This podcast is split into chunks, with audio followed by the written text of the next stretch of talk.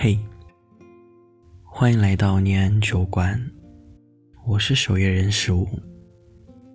孤单的夜里，有我陪着你，一起喝点小酒，说说心里话。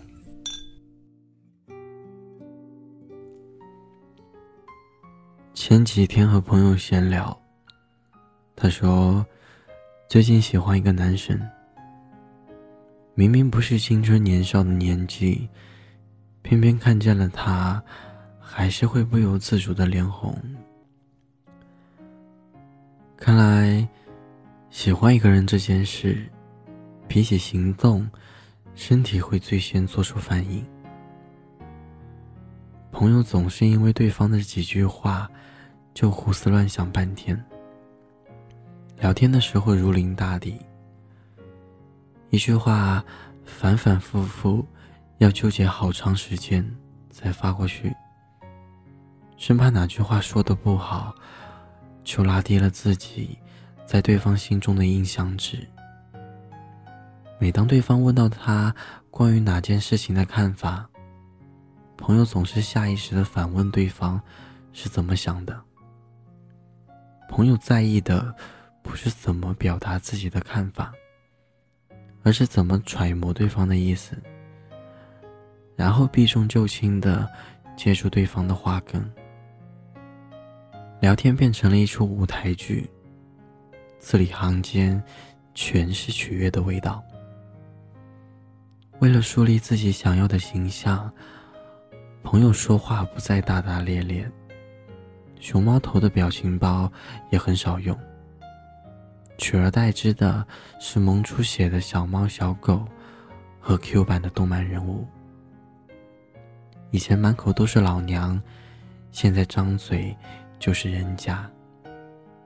以前一身工装衣裤的打扮，现在精心准备长裙、短裙的搭配。以前翘着二郎腿，随地盘坐的很潇洒，现在双手搭腿上，敛着性格。很淑女。朋友汉子的性格，我们不知道说了多少次，让他收敛收敛。他挥挥手说，自己这副样子最舒服，说什么都不可能改变。后来遇到了心上人，一转身就收住了所有的小性格。不是我被你驯服了。而是在你面前，我收起了獠牙。我特别不解，我问他：“这样开心吗？”朋友说：“改变的过程不幸福，但是为他改变很幸福。”如果一个人不能爱我全部的样子，如果他爱的是我伪装出来的表象。那这样还算爱情吗？朋友说，这不是伪装。喜欢一个人，就想把最好的自己呈现给他，恨不得挖出所有的闪光点让他看。潜意识不过就是，其实我也不错，你考虑考虑我呗。这是一种信号。成年人的世界，往往不需要很多的语言，一个眼神，一个手势就可以表达很多意思。比如见一个人之前盛装打扮，他感受到了你重视的程度，就收到了这种信号。虽然我一边笑着调侃朋友为爱情折腰，但是一边在羡慕他。这是一种怎样的浪漫的煎熬？有一个想到睡不着的人，你们能见面，能说话，能分享日常，能让他为你燃烧。这种感觉不是想要就能要，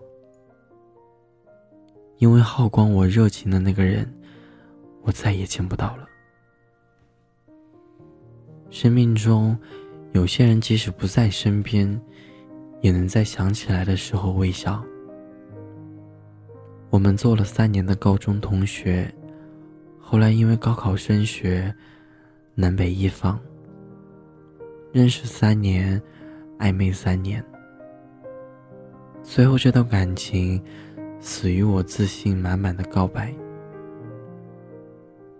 窗户纸一捅破，就粘不回去了。暗恋本来就是一场成功的哑剧，说出来就变成了悲剧。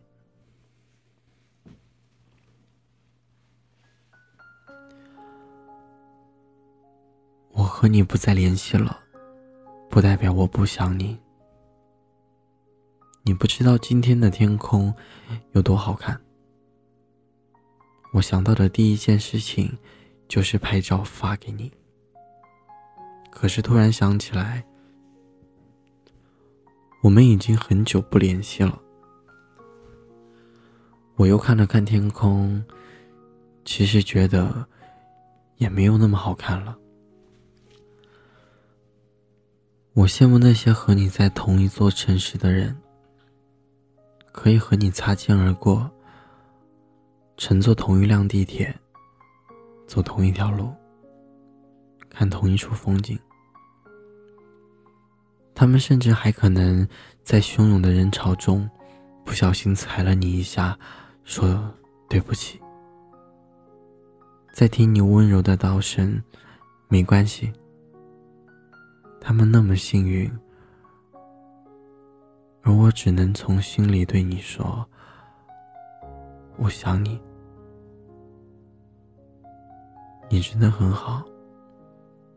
你是我见过最让我心动的人。可惜，唯有你最深得我心，也唯有你最不识抬举。过年那天，到处都被一个问题刷屏。你打算什么时候去见那个你特别想见的人？看到问题的一瞬间，我就想到了你。翻了翻评论区，都是些情深不舍的话。看吧，这个世界上从来就不缺少深情的人，爱而不得是常态。比起来见面的尴尬，我更愿意在回忆里想念你。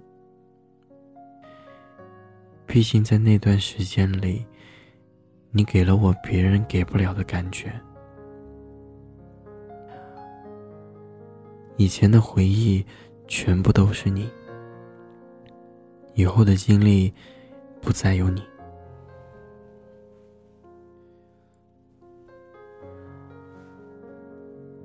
我不打算去见那个我特别特别想见的人了。我在等那个特别特别想见我的人。这里的十月还不亮，晚上可以打开窗，望着远方的江南，已经不再渴望。街上。路人成行，喜怒哀乐写在脸上，总学不会伪装，藏不住临别的伤感。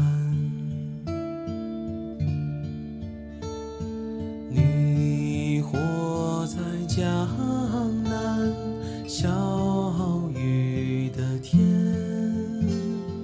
也许再见不再相恋，我们过着不同的每一天，活在没有彼此的世界。我带着简单的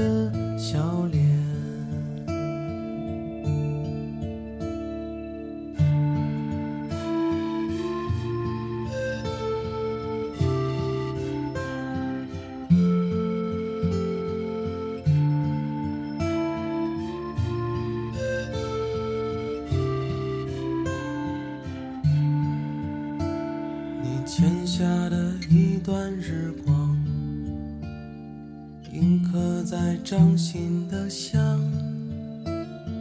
你